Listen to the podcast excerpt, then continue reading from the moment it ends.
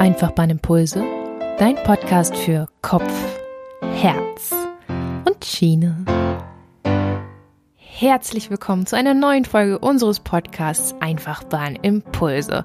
Heute bei uns das Thema Retrospektive und unser ehemaliger Trainee Mattes wird uns davon erzählen, aus eigener Erfahrung, mit eigener Erfahrung, auch mit dem Einfachbahn-Team. Also seid gespannt. Viel Spaß! Herzlich willkommen zu einer neuen Einfachbahn Impulse Podcast Folge. Ich habe heute bei mir sitzen äh, den Sebastian, den kennt ihr schon als Mitinterviewer oder Hauptinterviewer und vor allem haben wir heute bei uns sitzen den lieben Mathis Trumpf, der eine Weile bei uns bei der Einfachbahn war, muss ich ja mittlerweile fast sagen, verlässt uns diese Woche. Schön, äh, dass ihr hier da seid. Ja. Hallo ihr zwei, vielen Dank. Ähm, Mathis, bevor wir anfangen, in unser Thema einzusteigen, würde ich dich gerne fragen, wer sitzt denn hier bei uns? Ja, ähm, hier sitzt heute der Mattes. Ähm, Mattes Trumpf. Äh, seit ungefähr anderthalb Jahren bin ich jetzt bei der Bahn und bin ähm, bis Ende September noch Trainee bei der Bahn. Und daher hat mich die Reise auf meiner langen Trainee-Tätigkeit auch zur Einfachbahn äh, geführt. Das war Mitte Juli und ähm, da durfte ich jetzt die letzten Wochen hier genießen und Ende September geht es dann sozusagen wieder in mein Mutterunternehmen DB Regio und das ist die Person, die heute hier sitzt, genau. Ja, danke dir. Ähm, wir haben mit dir zusammen ja eine Retrospektive gemacht und gemerkt, dass du da ähm, sehr viel Expertise hast und deswegen haben wir dich quasi hier eingeladen, im Podcast mit uns ähm, über Retrospektiven zu sprechen und vielleicht kannst du ja erstmal sagen, was so aus deiner Sicht eine Retrospektive ist. Ja, gerne. Also ich hab, kann ja mal kurz erzählen, wie ich dazu gekommen bin oder überhaupt das erste Mal in meinem Leben so zu diesem Begriff auch kam. Das war eben damals, als ich selber in einem ähm, Team angefangen habe zu arbeiten, in einem Projekt, was eben nach Scrum organisiert war, also agil aufgestellt war. Und da ist es die Retrospektive eben zwischen ähm, Review und Planning eben feste, äh, feste Komponente, wo die Teams ihre Handlungsweise, ihre Arbeitsweise, ihre, ähm, ihr Miteinander respektieren für die vergangene Iteration und das ist sozusagen erstmal die Theorie, die ähm, technische Definition vielleicht von Retrospektive und da war ich sozusagen von Anfang an auch immer in diesen Teams Teil dieser Retrospektiven und hatte jetzt hier vor allem bei der Einfachbahn auch mal die Gelegenheit, das als Moderator durchzuführen. Diese Retrospektiven sind sozusagen für mich erstmal ja, im Rahmen von Scrum, im Rahmen von Agilität, New Work eine Komponente gewesen, aber äh, aus meiner Sicht, und das ist so ein kleines Fazit für mich, was Retrospektiven angeht, es ist vor allem erstmal ein Ausdruck von Miteinander oder wie man eben in ähm, Teams arbeiten will und deshalb würde ich es auch außerhalb von Scrum und Agilität als eine ja, Form der, des gemeinsamen Treffens, äh, der Diskussion, des Austauschs bezeichnen. Du kommst ja aus dem Norden, ne? Das ist ja eine Sache, die ich so sehr an dir mag. wie, wie, würdest du denn, das ist natürlich jetzt voll aus dem Kontext, aber wie würdest du eine Retrospektive beschreiben, wenn du äh, mit jemandem aus dem Norden reden würdest? Was würdest du sagen? Ja, ich würde sagen, ähm, oh Gott, also auf, auf, auf Plattdeutsch würde ich nicht reden, weil das beherrsche ich nicht. Aber ich würde äh, der Person sagen, dass es gar nicht so sehr darum geht, auf das Vergangene zu schauen. Das soll nur ein Anstoß sein, vor allem zukünftig ähm, zielgerichtet Veränderungen herbeizuführen. Also ein Wandel in der Arbeitsweise, kurzfristig immer für kleinere Abschnitte in der Arbeit äh, sozusagen zu verändern, zu erzielen. Und das ist, das ist so das, Grundlegende, wo ich sagen würde. Das würde ich einer Person aus dem Norden sagen. Aber das würde ich, glaube ich, auch einer Person aus dem Süden sagen. Und aber genau. Du hast ja gesagt, es ist so im Rahmen von agile Arbeitsweise, Scrum angesiedelt. Das heißt, wie häufig macht man dann jetzt so, ein, so eine Retro oder kann man die auch mal auslassen? Was ist so, so da deine Erfahrung? Genau, also grundsätzlich ist es schon so angelegt, dass das natürlich immer stattfindet. Ich sag's mal, Lehrbuch äh, würde es so vorschreiben. Nur wir haben ja viele Erfahrungen gemacht, jetzt jeder wahrscheinlich unterschiedlich schon, dass sich agile Teams oder generell Teams natürlich auch immer das rauspicken, wie es ihnen passt.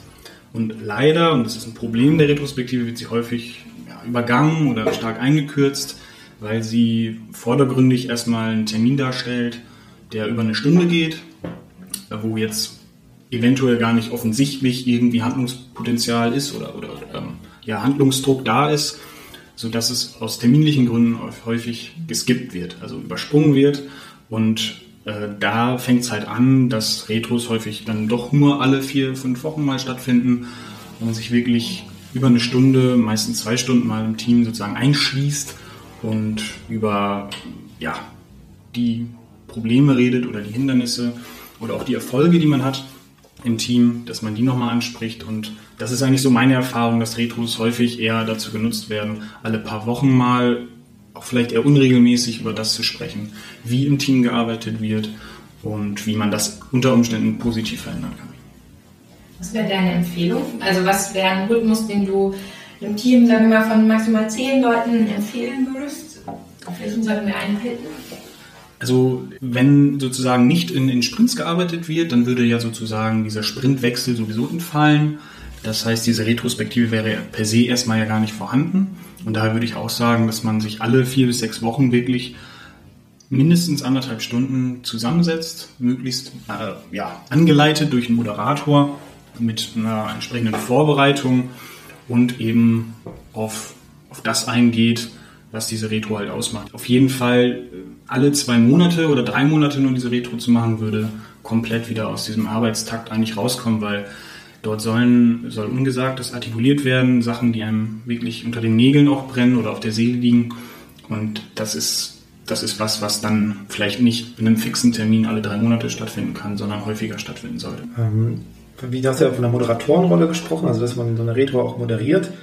Mhm. Wenn man jetzt nicht in einem klassisch agilen Team ist, sage ich jetzt mal, ähm, wie, wie, kann man sich das vorstellen? Wer, wer übt diese Rolle ein? Ist es ein festes Teammitglied? Ist es rotierend? Ähm, was waren da so deine Erfahrungen bisher? Genau, also wie ich schon gesagt habe, ich durfte hier selber diese Retro durchführen. Das hat mir sehr viel Spaß gemacht. Äh, ich habe es auch als Mehrwert empfunden, auch fürs Team und würde es sozusagen auch weiterempfehlen, dass es einen Moderator gibt, äh, der sich zurücknehmen kann, der sozusagen das Team dann diskutieren lassen kann. Nichtsdestotrotz sind meine Erfahrungen auch aus dem Projektgeschäft, zum Beispiel bei Regio, die, dass das häufig ähm, von meistens einem Scrum Master gemacht wird, der allerdings zugleich so stark auch Teil des Teams ist, inhaltlich Aufgaben übernimmt und dann letztlich nicht ein externer Moderator ist, sondern das natürlich auch im normalen Sprintintervall häufig durchgeführt werden soll, sodass natürlich kein äh, Moderator und Coach her herbeigezogen, herangezogen wird. Und das funktioniert allerdings auch. Also ich kann mich auch mal eine Stunde als Teammitglied äh, ja, innerhalb des Teams damit beschäftigen, damit auseinandersetzen und brauche dort keinen Moderator. Das funktioniert auch. Also da ist die Retro ist jetzt nicht ähm, so ein Lehrbuch, wo man sagen muss, das muss nach Schema F stattfinden. Das geht auch mal abgewandelt, auch mal abgekürzt.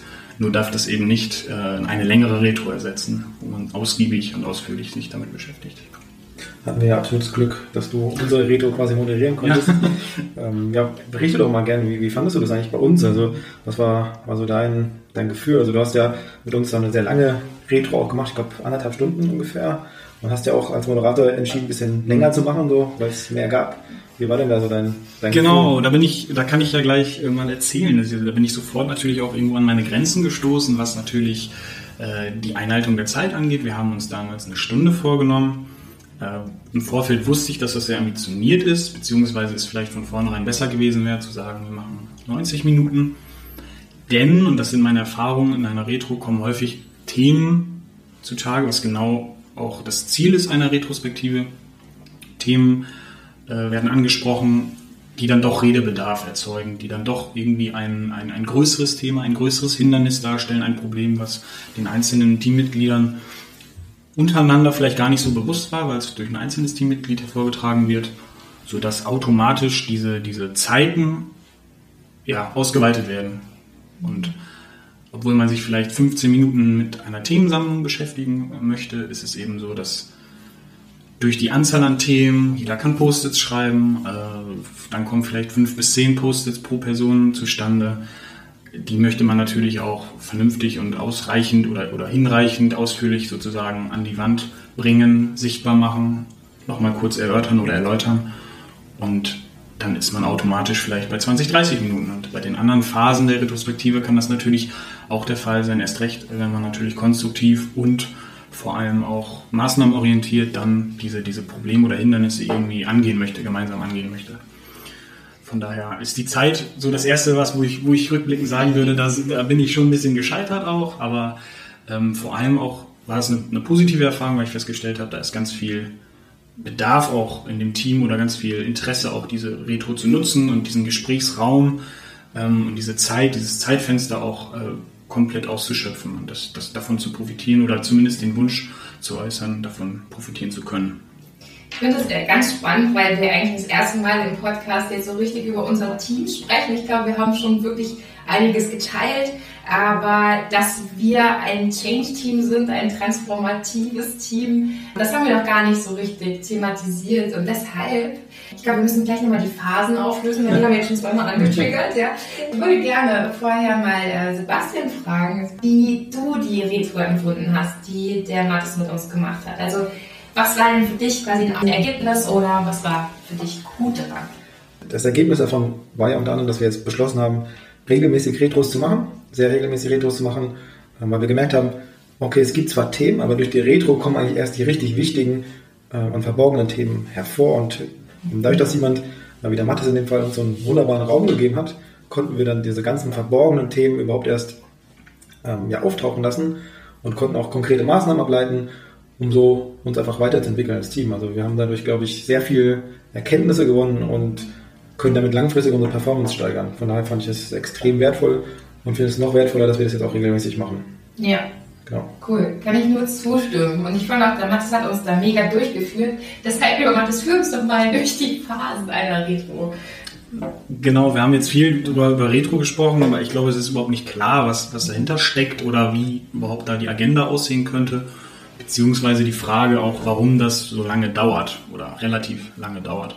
Wichtig ist eben, dass ein Raum entsteht oder ein Zeitfenster entsteht, wo eben Probleme artikuliert werden können, die Leute sich öffnen können und genug Zeit auch da ist, diese Probleme zu diskutieren und auch Maßnahmen zu entwickeln. Das heißt, ich bin automatisch ähm, bei fünf Phasen in diesem Fall einer Retrospektive, äh, die natürlich auch von einzelnen Teams abgewandelt werden können. Die sagen, wir machen vier Phasen oder sechs Phasen oder wir benennen das um.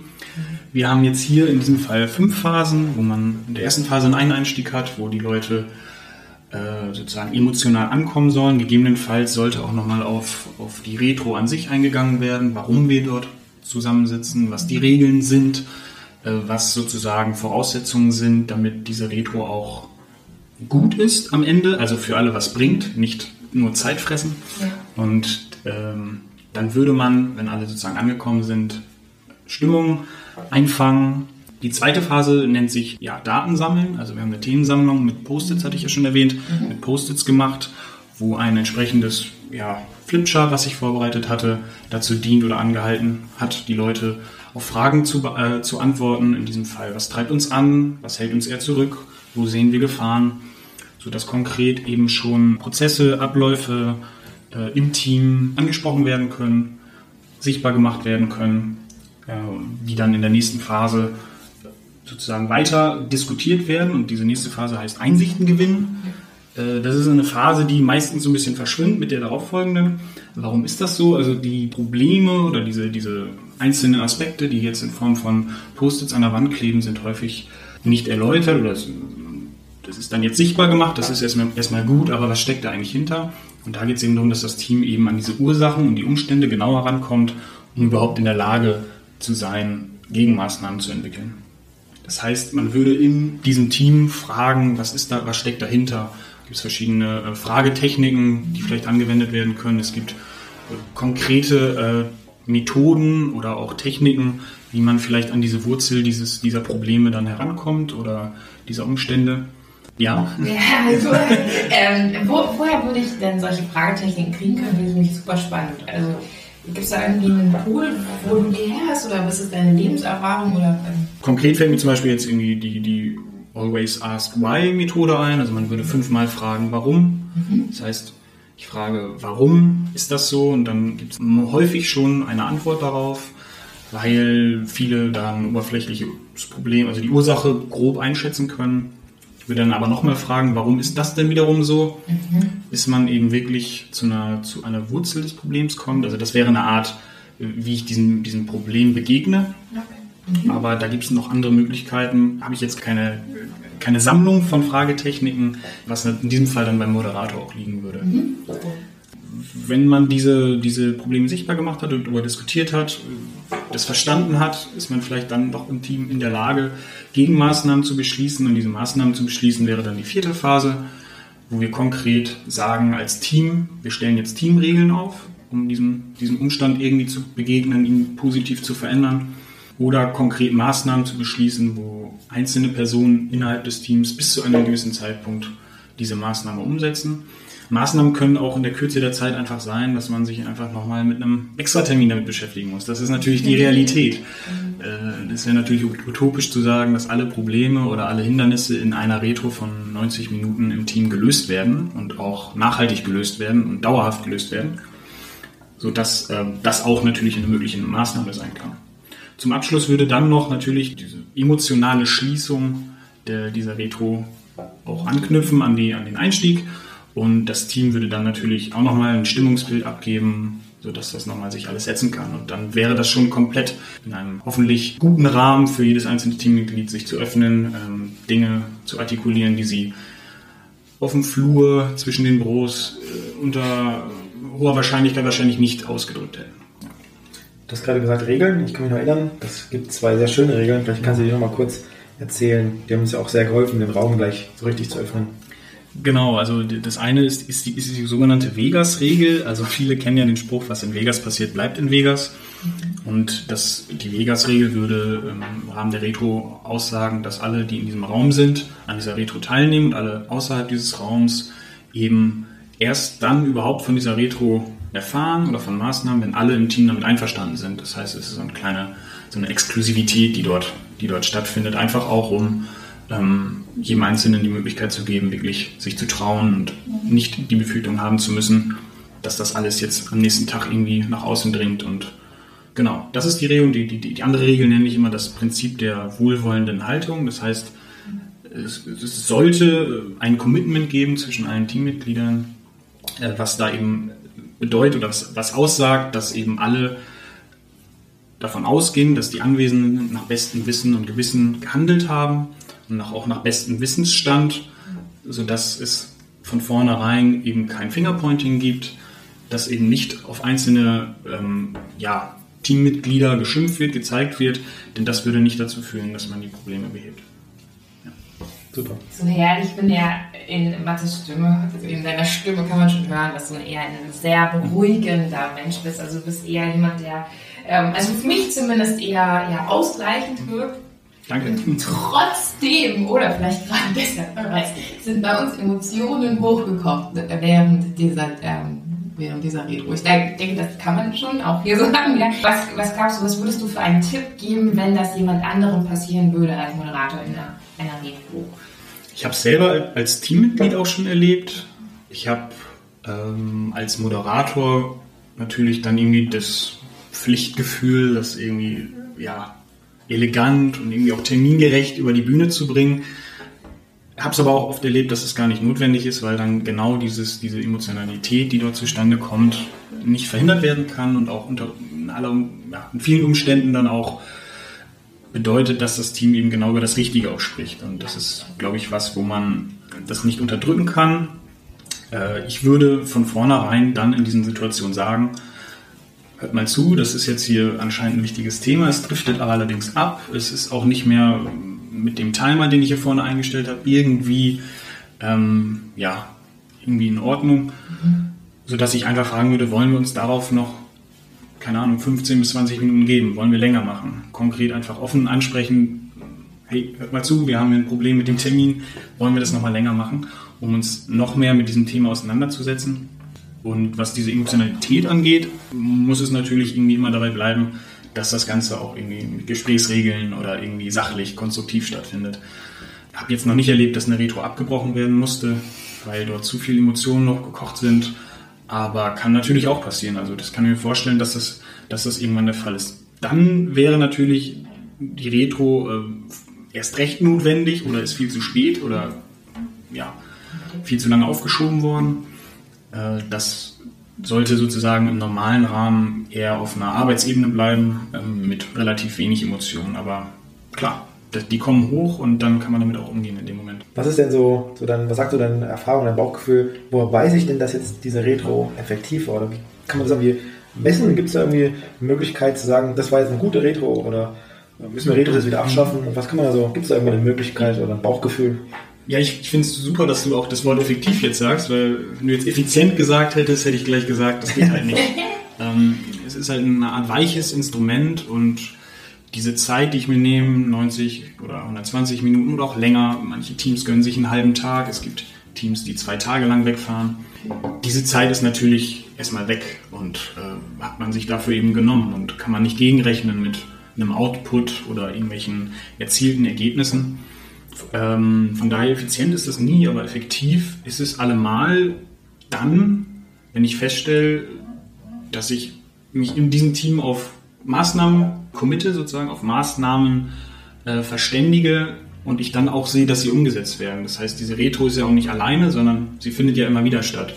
Und ich glaube, eine Retro ist dann effektiv, wenn es Bedarf gibt, wieder regelmäßig Bedarf und sich Maßnahmen immer wieder ändern. Das heißt, aus dem, aus dem Bauch heraus würde ich jetzt sagen, Retro ist dann nicht effektiv, wenn immer wieder über die gleichen Sachen gesprochen wird. Wenn sozusagen keine neuen Aspekte hochkommen, wenn festgestellt wird, dass uns diese Retro als, als Format nichts bringen, weil wir die Maßnahmen, die nicht umsetzen können oder diese Maßnahmen gar nicht erst beschlossen werden, dann wäre eine Retro auf Dauer nicht effektiv. Nichtsdestotrotz muss ich das allerdings auch über ein paar Mal erstmal einspielen, äh, sodass ich auch am Anfang wahrscheinlich keinen direkten Effekt erkenne. Eine Retro ist allerdings sicherlich lohnenswert, so, sobald jeder aus dem Termin geht und sagt, das war mal gut, schön, dass wir mal gesprochen haben.